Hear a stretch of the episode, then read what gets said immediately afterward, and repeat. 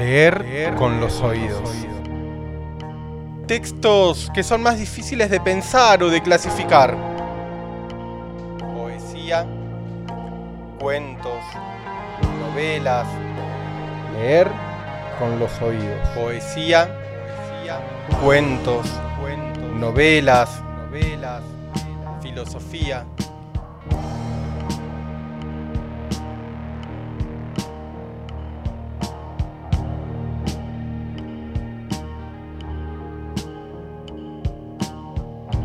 Recomendaciones de lecturas. Un espacio abierto de distintas latitudes, épocas, géneros. Leer con los oídos. Leer con los oídos.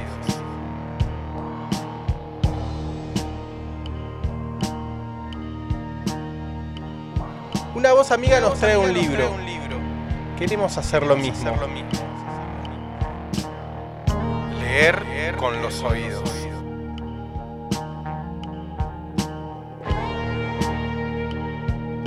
Producción, conducción, a cargo de Bernardo Durán. Leer con los oídos.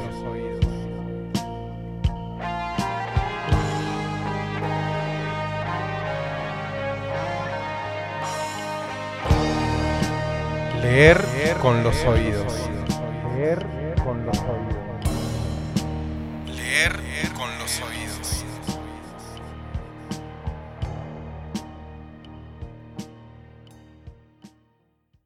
y el aroma pomarola en la cocina. Episodio 12. Los sorrentinos de Virginia Giga. Seguimos avanzando en leer con los oídos y llegamos al episodio número 12. El 12 es un número que es digno de mención porque reúne en sí las propiedades más complejas de la numerología. En el 12 se da la unión de muchísimos elementos que ya estuvimos mencionando en este programa, así que tranquilidad, no vamos a insistir con esto. Y no es casual que en este 12, el de la reunión, estemos convocados por este texto, que es una especie de gran juntada. Y quizás sea una reunión con aquello que nos llama más íntimamente. La novela en cuestión, estamos haciendo un canto al suspenso, llegó como parte de un paquete de libros que vinieron por correo. La visita del cartero suele ser una buena noticia y la buena noticia se completó con el, el libro de Virginia Giga. No fue casual la elección del libro, en algún momento tendremos que hacer justicia e invitarle algo a Juli Yasky que nos comentó sobre este texto. Y le comentó en algún momento sobre esta novela a Cecilia y después se produjo la compra. Y Los Sorrentinos, tal es la novela en cuestión, es una fuente de alegría inagotable. Mientras iba leyendo la novela, me iba riendo casi a carcajadas. Hay una reacción física al momento de leer Los Sorrentinos, y aparece todo el tiempo una necesidad de comentar lo que está sucediendo. Y en una época tan compleja como la que vivimos, Los Sorrentinos es una bocanada de aire fresco. El texto de Giga fue editado en el 2018, otra vez por sigilo. Tiene 147 páginas y podemos decir claramente con esto que es una novela breve. Se lee de toque, pero no solo por la brevedad. Hay plomazos de muy pocas páginas que no se bajan ni siquiera con soda. Los sorrentinos es ágil, es irónica, con un humor negro que es corrosivo, pero nunca es hiriente. Cuenta la historia de una familia de origen italiano que tiene una tratoría. El origen, por supuesto, Sorrento. Se instalan en Mar del Plata. El negocio es un éxito, pero hay algo más.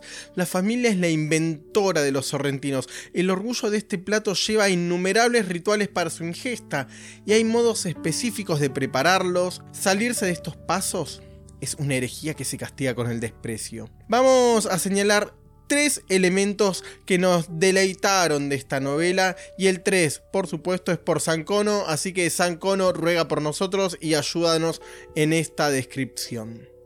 Lo primero que nos llama de los sorrentinos, de la novela por supuesto, es esta idea de la familia epileptoide. Recuerdo en algún momento cuando estudiaba en una materia nos hablaban de las familias epileptoides.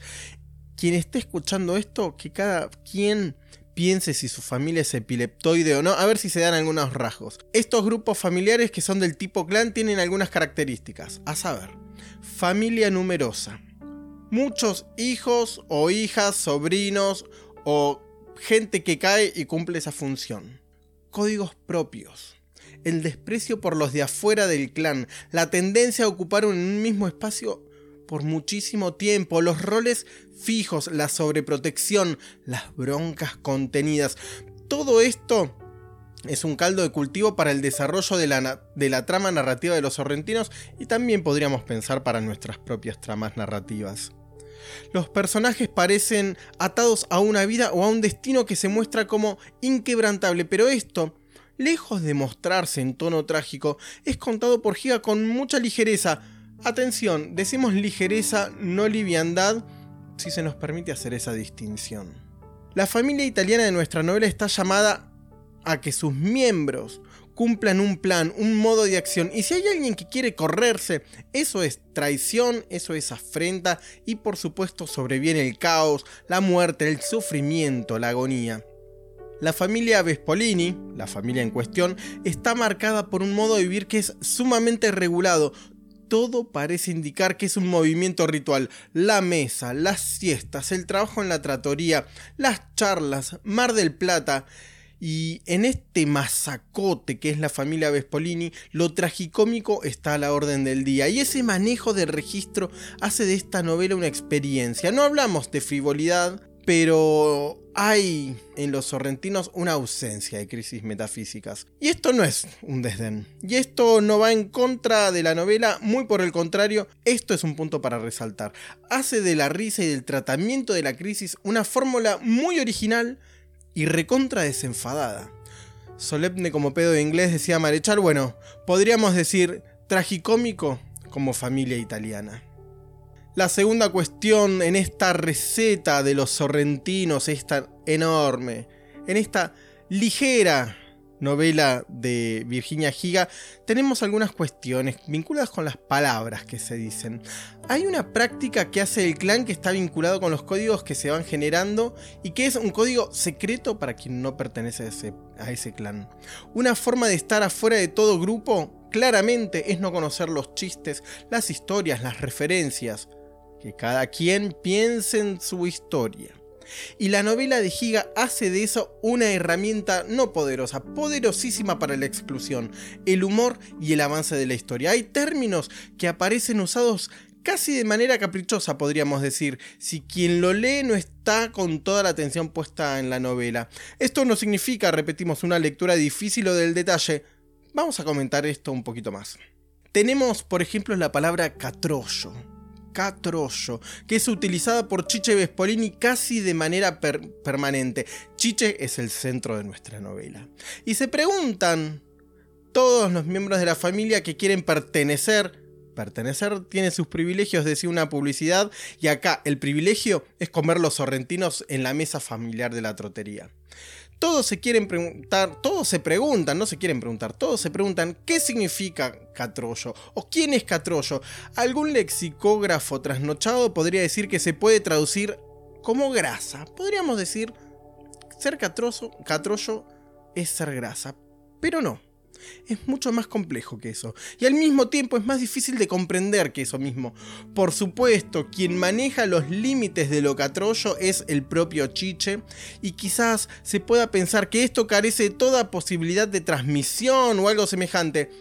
Quizás haya algo de razón en esa idea, pero sin lugar a dudas, cuando Chiche Vespolini dice catrollo, todo el mundo le entiende. Tenemos la palabra papoquia que nos dice Giga se convirtió en sinónimo de algo feo, de mal gusto, algo a lo que el chiche no le encontraba explicación. Papoquia es el trajecito de funcionaria. Estoy pensando en alguien en este momento. Ese trajecito de funcionaria, papoquia, es querer hacerse el canchero. Una mujer a la vez puede ser papoquia y esquiada, es decir, sin gracia. Esto nos dice la novela. No solo conocer las palabras, sino comprender el uso de estas palabras define quién está dentro, quién está fuera del clan. Y si estás afuera, sos catrollo o sos catrolla. En estas épocas de milladura, otra de las palabras que suele aparecer, leer los sorrentinos es un acto que promueve la salud mental. Marechal, otra vez, lo nombramos a Marechal, hablaba de, humorismo angélico. Se dan en los sorrentinos también la risa de Zaratustra, podríamos decir. Y por último, tenemos las recetas. Esto tiene que escuchar, si este audio se escucha un domingo al mediodía, la conjunción es perfecta. Y con el hambre que nos está dando vamos a mencionar las recetas que aparecen en la novela. Y no es que vamos a hacer un recetario, menos aún de los sorrentinos, no nos atreveríamos a tanto, seríamos unos profanos si quisiéramos hacer algo semejante. Pero sí del tratamiento que hace Giga de la presentación de las recetas. Otra vez, ni hablar de los sorrentinos, la receta es heredada a Chiche por parte de su hermano mayor, el primogénito de una familia italiana. Hay pasos muy precisos, medidas, cantidades. En el plato se sirven 6, no 8 como quisieron hacer algunos miembros de la familia profanando la cantidad sagrada. Los sorrentinos, nos dice Giga, son una entidad en sí misma, no como los ravioles. La salsa de tomate no se hace con cualquier tomate. Hay que ver el equilibrio entre el ajo, el aceite de oliva, la acidez, el picor, el dulzor. Y por supuesto que el relleno de los sorrentinos también es canónico. Todas las variantes que podamos ver en el mercado, hongos, caprese, zapallo, osobuco, roquefort y un larguísimo, etcétera, son variantes catrollas. Los postres también tienen su modo de ser. Hay uno que es invento de la tratoría, una sutileza que muy pocas personas son capaces de comprender. Una cucharada, casi una pincelada de crema y otra de dulce de leche. Alguien dirá, le falta el flan. Bueno, si alguien se pregunta eso, es porque no entró en la sutileza de la tratoría. Los Sorrentinos, la novela de Giga, ahora, no la comida, es un texto fresco, es un texto tenso, cargado de humor, que merece ser leído, merece ser compartido, y en estos tiempos de penuria, el que no ríe, pierde. Y el aroma pomarola en la cocina. El menú de la tratoría tenía aspecto de libro tapizado en cuero y era todo un misterio para la familia. El chiche no dejaba que nadie lo mirara para pedir. Hacerlo habría sido considerado una ofensa, una actitud de forastero o de profano. Se pedía solo los platos conocidos y se suponía que la familia conocía todos los platos que se servían en el local. Si surgía una duda sobre los ingredientes de una salsa o una preparación, había que preguntarle a los mozos o al chiche mismo, que aprovechaba la oportunidad para hacer comentarios sobre la historia de las recetas. Contaba, por ejemplo, que sus abuelos de Sorrento, cuando eran jóvenes y todavía no se habían convertido en hoteleros, habían sido cocineros del último rey de Nápoles antes de que Garibaldi lo derrocara en las batallas por la unificación de Italia. Ese rey era amable y de carácter suave y le encantaba la comida. Su nombre era Francesco II, pero lo llamaban el rey lasaña. En realidad, quien lo llamaba así era su padre, un hombre prepotente y severo, que con ese trato humillante lo había hundido políticamente porque al rey Laza, con ese apodo, nadie lo respetaba. Al chiche le gustaba contar que Francesco adoraba tanto las pastas que cuando terminaba de comer pasaba el pan por el plato para no perderse ni una gota de salsa y se relamía los dedos, incluso frente a los invitados oficiales de la corte. Y el aroma pomarola en la cocina. Y para despedirnos de este episodio 12 de Leer con los Oídos, el episodio culinario y vamos a escuchar la canción de Estelares ¿Quién no se ha besado en Mar del? Porque no lo dijimos con total claridad, los sorrentinos suceden en Mar del Plata. Y antes de despedirnos les voy a decir que me voy a morfar unos sorrentinos bien catrollos de calabaza y algo más. Hasta el próximo episodio de Leer con los Oídos.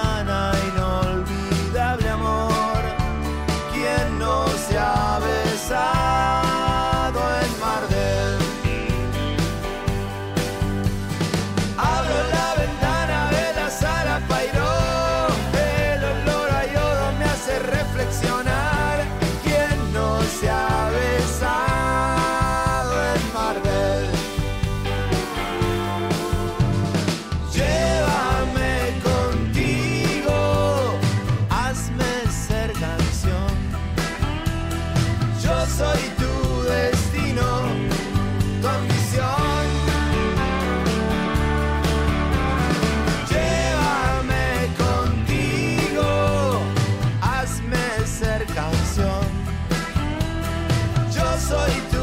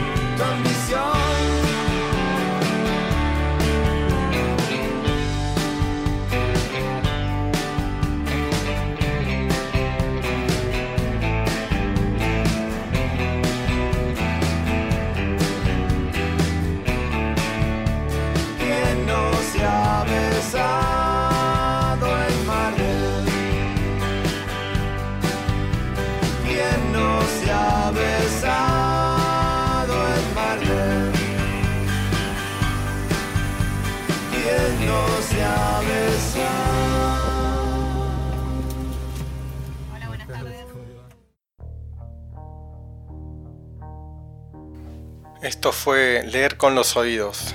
Hasta el próximo episodio.